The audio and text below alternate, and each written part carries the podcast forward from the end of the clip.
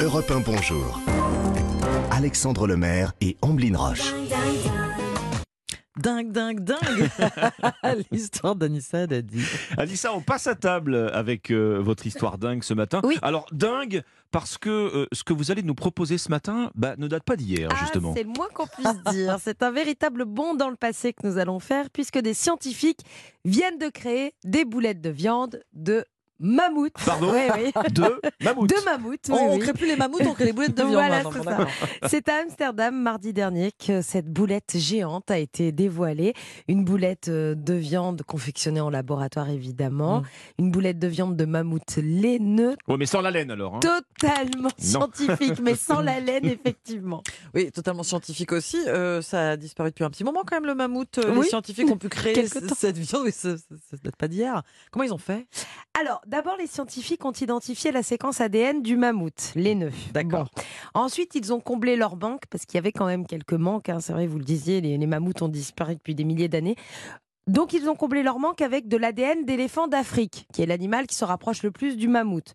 Puis, cette séquence ADN, elle a été insérée dans des cellules de moutons à l'aide de charges électriques pour créer la viande. Pas simple. Alors, c'est peut-être très savoureux, mais quelle est donc cette idée que les scientifiques ont eue d'aller reconstituer euh, de, de la viande de mammouth? Eh bien, selon les derniers chiffres des Nations Unies, la consommation de viande a doublé dans le monde depuis 60 ans. On en parle souvent à l'échelle française, mais à l'échelle du monde, ça va tout aussi vite. Cette même consommation devrait encore augmenter de 70% d'ici 2050. Et surtout, les élevages. Les élevages qui représentent à travers la planète une forte partie, plus de 15% des émissions de gaz à effet de serre. Il fallait donc faire quelque chose Mm. et trouver une alternative à la viande. Ça aussi, on en parle depuis des années maintenant. Ça veut dire qu'on va pouvoir la déguster, cette viande de mammouth? Ah, je, vous sens que je vous ai mis l'eau à la bouche, Omblina. Ouais. Un petit peu. Vous avez mis La un boulette de mammouth avec vos, vos spaghettis. Formidable. Alors, on va pas pouvoir la déguster tout de suite, tout de suite, parce que pour manger cette boulette de mammouth, elle doit encore passer de nombreux tests, Mm. évidemment.